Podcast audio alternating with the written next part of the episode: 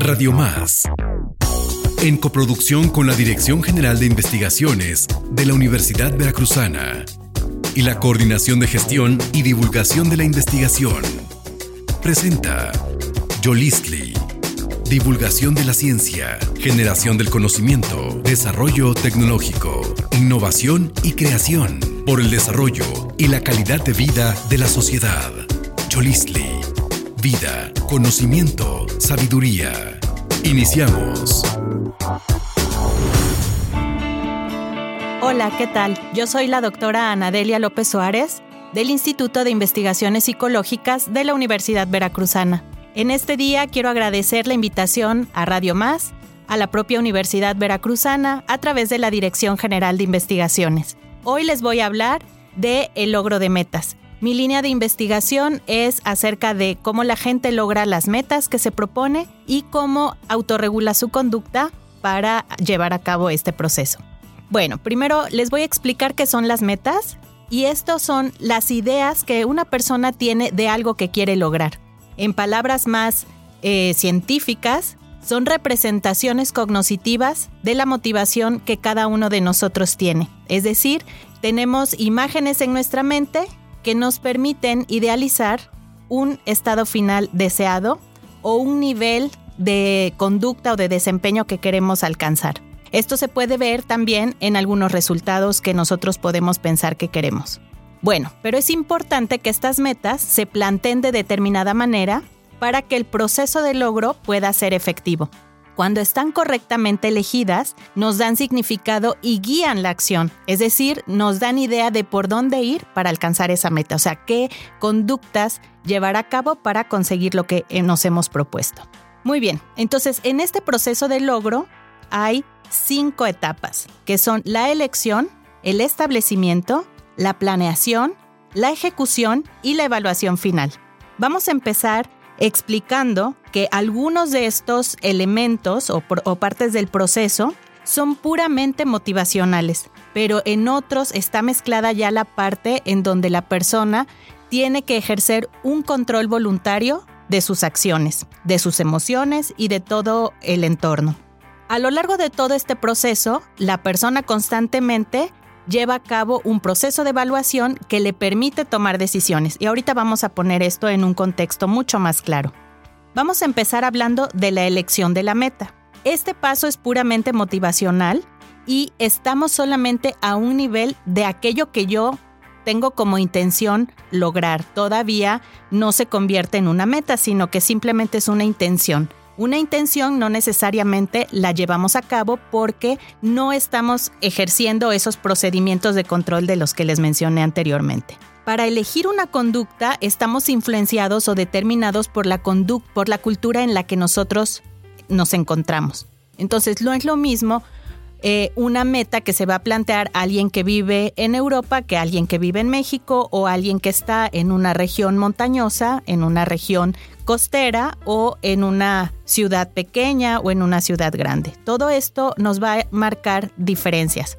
Por ejemplo, la cultura nos determina lo que es deseable alcanzar y cómo vamos a lograr, o sea, lo que nos es permitido hacer para lograr esta meta. Entonces, esta parte es muy importante porque la cultura nos va a determinar aquello que deseamos lograr. La persona entonces lo que hace es a partir de esta influencia cultural, de la cual por supuesto no somos conscientes, nos se pregunta qué quiero lograr, qué intención tengo, de, qué quiero conseguir. Entonces aquí, en este primer momento, hacemos una evaluación del atractivo de la meta, qué tanto la deseo, la importancia que tiene para mí la meta, entre otras cosas, ¿no? Pero este paso surge del interés, de una necesidad que nosotros tenemos, de algo que no tenemos o de algo que deseamos tener, no como una carencia, sino como algo que deseamos buscar. Y también, en ocasiones, la meta la planteamos porque venimos de una situación adversa que nos lleva a plantear determinado aspecto de mejora. Normalmente las personas analizan lo que desean y también piensan en el bienestar de otros. O sea, a veces una meta está pensada en pro de otra persona. Bueno, en el establecimiento, que es el segundo paso del proceso de logro, la persona decide transformar la intención en una meta. esto tampoco lo hacemos de manera consciente, pero aquí ya eh, ponemos a empezar bajo control la meta o la intención, ¿verdad? Entonces ya se convierte claramente en una meta. Cuando una meta está bien planteada, es lo suficientemente motivadora y se convierten en guías de acción para su consecución. Vamos a ver cuáles son las características de una meta que está correctamente planteada. La meta tiene que ser específica, medible, alcanzable, relevante y debe tener un marco temporal. Esto se resume en un acrónimo que es SMART, S-M-A-R-T por sus siglas, siglas en inglés, pero en español, bueno, son estas que yo les comenté. ¿Cómo sabemos que una meta es específica? Una meta es específica cuando enuncia claramente qué deseo conseguir. Les voy a poner un ejemplo. Pensemos en un estudiante que siempre llega tarde a la clase de las 7 de la mañana. Si el estudiante solo dice, quiero llegar temprano a la clase, esa no es una meta específica, porque si antes llegaba a 7.10 y llega a 7.9, entonces no habrá conseguido en realidad lo que quiere, sino sí la habrá alcanzado, pero esa falta de especificidad no le permite en realidad emitir la conducta que desea. Por ejemplo, lo correcto sería llegar a la escuela a las 6.59 o estar en el salón de clases a las 6.59 de la mañana. Entonces, esa sí es una meta específica que nos va a permitir todo lo demás, que es la medición, por ejemplo. Si no es suficientemente específica una meta, debemos agregar información que nos permita clarificar cómo vamos a saber que la logramos. Esto la vincula con el siguiente aspecto que es que sea medible. ¿Qué significa que sea medible? Es que tengamos elementos para determinar si la alcancé o cuánto me falta para conseguirla. Como les dije anteriormente, la especificidad y que sea susceptible de medirse van de la mano.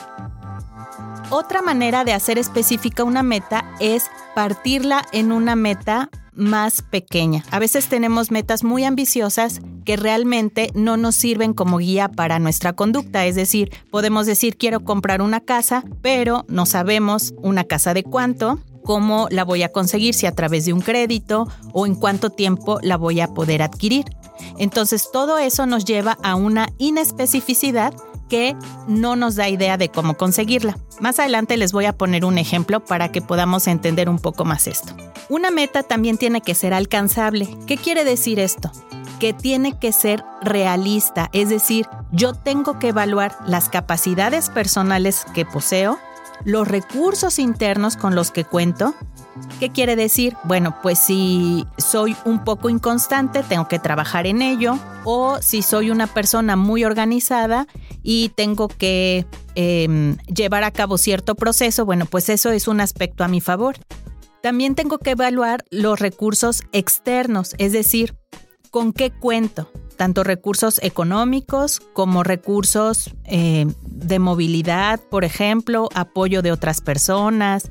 Vamos a suponer que yo quiero conseguir un trabajo, que tengo un hijo, pero pues ese niño todavía no puede ir a la guardería o no tengo cómo pagar la guardería. Uno de mis aspectos que tengo que considerar es quién va a cuidar de ese niño. Eh, si le tengo que dejar preparados los alimentos antes de salir de casa, en fin, son una serie de cosas que nosotros tenemos que evaluar cuando nos planteamos una meta para determinar si esta realmente la podemos conseguir. Este es uno de los aspectos que más minan la motivación de una persona porque muchas veces nos planteamos metas que en realidad somos incapaces de alcanzar. Otro de los aspectos que evaluamos es la dificultad de una meta. Lo muy difícil no me va a permitir persistir, mantenerme en el instinto del logro, porque lo que se va a poner en duda es mi capacidad de conseguir la, eh, meta.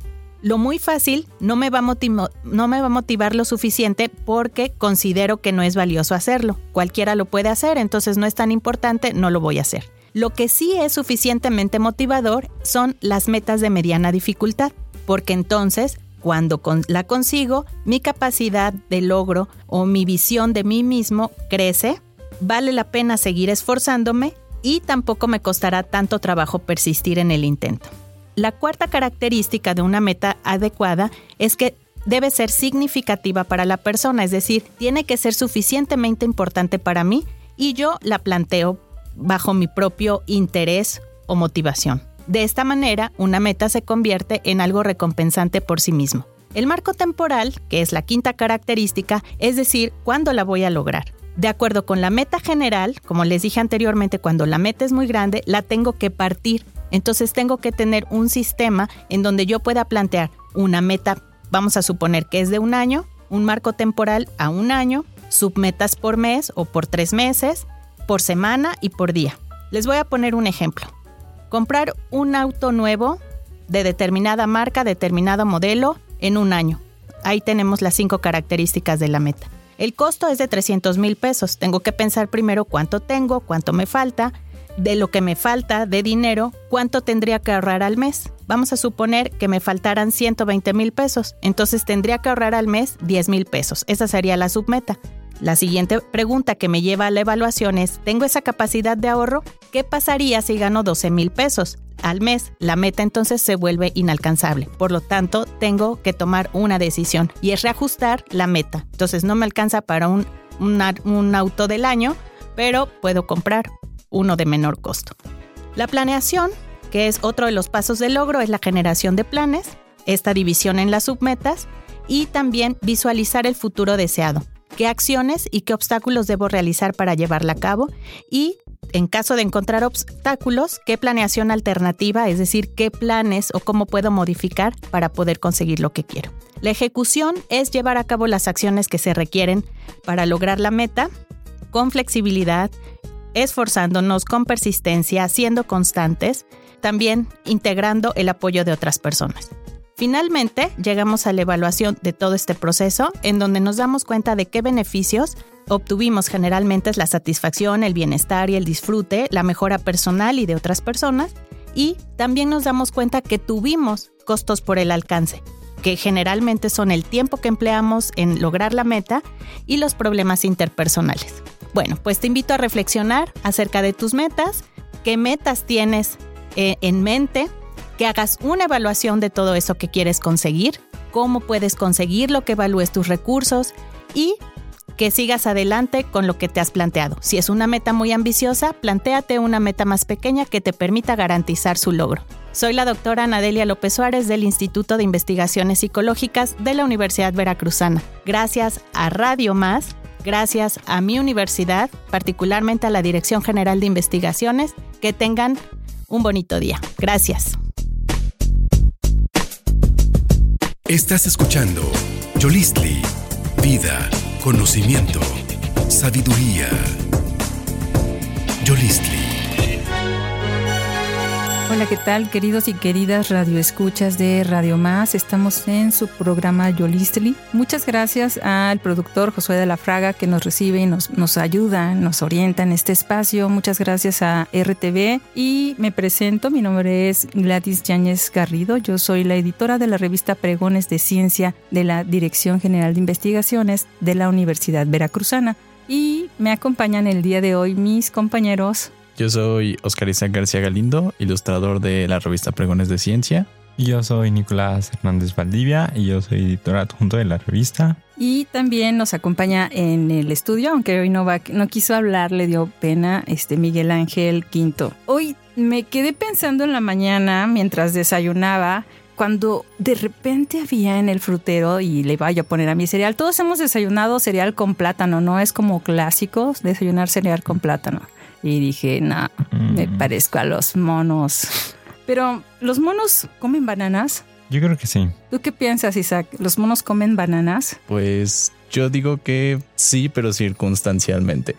sí, según las circunstancias. Pero usted que está allá del otro lado, si alguien le pregunta qué comen los monos, qué es lo que comen los monos, probablemente usted respondería que los monos comen bananas. Los niños y las niñas lo saben, los adultos lo confirman y montones de ilustraciones hacen imposible negarlo. Pero ¿y si no fuera cierto? Pensando en esto, me acerqué a una persona que sabe mucho y le pedí que escribiera un artículo para la revista Pregones de Ciencia. Esa persona se llama Valeria García Bermejo y ella estudia en la Facultad de Biología de la Universidad Veracruzana y ha trabajado bastante, bastante con los monos. Para poder comprender si los monos comen o no comen bananas, primero hay que saber dónde se encuentran los monos y de qué monos estamos hablando, porque monos conocemos muchos, ¿no, Nico? Sí, claro. Y aparte creo que hay algunos tipos de monos que sí tienen una dieta más, bueno, diferente, que pueden comer insectos, también comen pues frutas y vegetales y otros tipos de plantas, pero pues depende de la zona y en la región en la que se encuentren.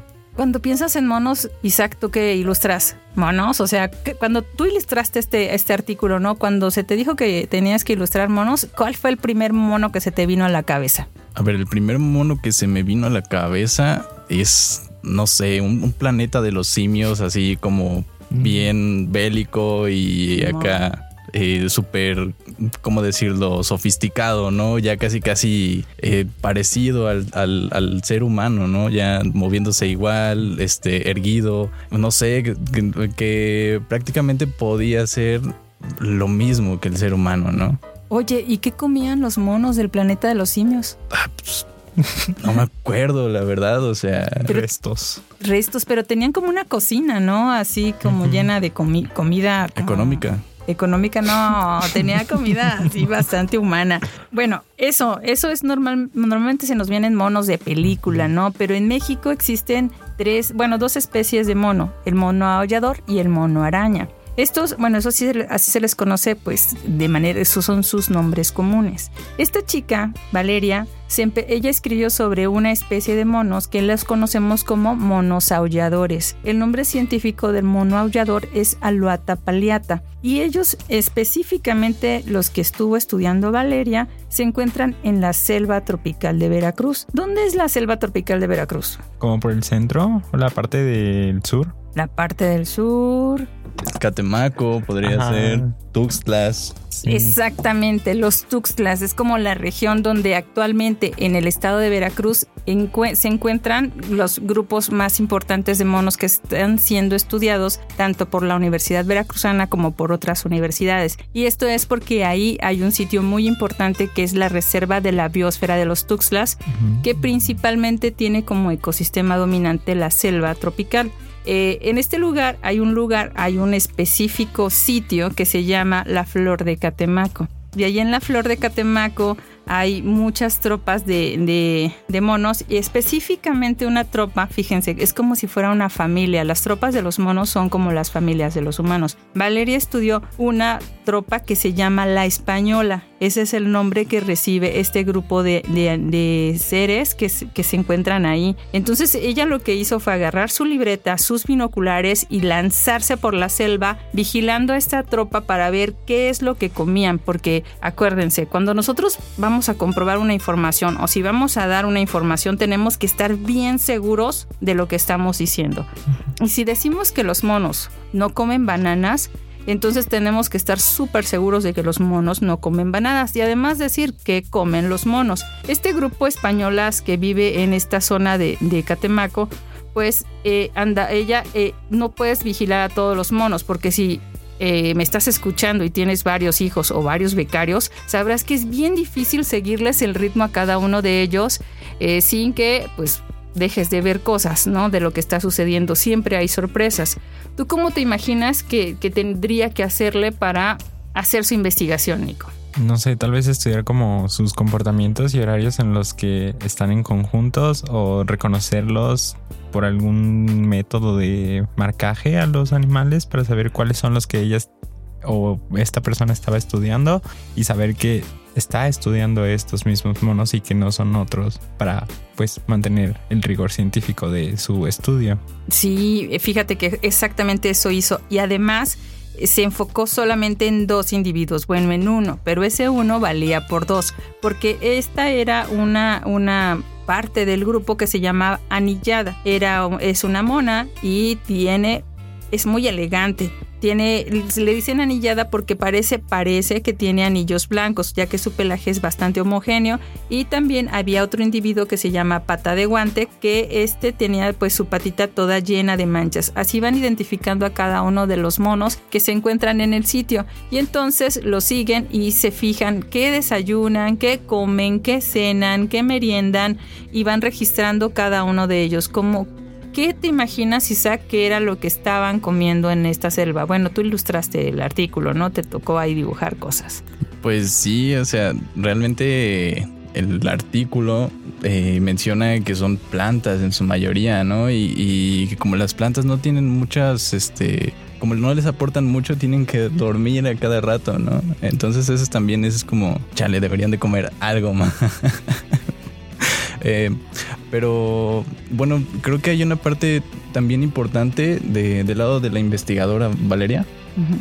eh, que fue que, que tuvo el, el, la valentía, ¿no? De ir a seguirlos a través de, del bosque, ¿no? Y creo que, bueno, no del bosque, de la selva, perdón. Eh, que tuvo la, la valentía de, de, ir a través de la selva y seguirlos y estarlos ahí como que observándolos, ¿no? Yo me imagino acá, bueno, ella menciona eh, como que toda esa travesía, ¿no? Súper mega interesante ahí en el artículo.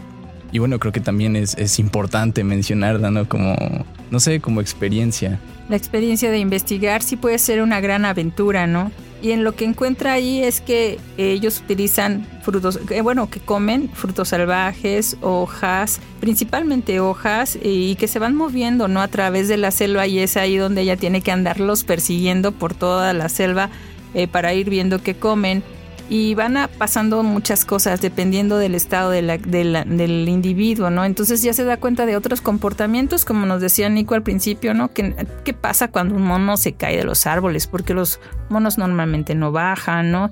Y ya se va dando cuenta de cómo estos monos aulladores reciben su nombre justamente por esas vocalizaciones que hacen para comunicarse entre sí pero también se da cuenta de algo, no, no, confirma algo que es súper lamentable, ¿no? Y es que la dieta de los monos, que es muy saludable, aunque es muy baja en, en, calorías y sí necesitan descansar bastante, pues actualmente está en peligro de desaparecer y que cada vez les cuesta mucho más trabajo a los monos encontrar sitios donde alimentarse porque la selva se está haciendo cada vez más chiquita. Y algo que nos menciona la norma 059 de la Semarnat, que analiza el estatus de conservación de estos animales, es precisamente que actualmente están en peligro de extinción. Y esto pasa porque las condiciones de su ambiente están siendo cada vez más adversas y en eso podemos nosotros eh, pues hacer bastante por ellos, ¿no?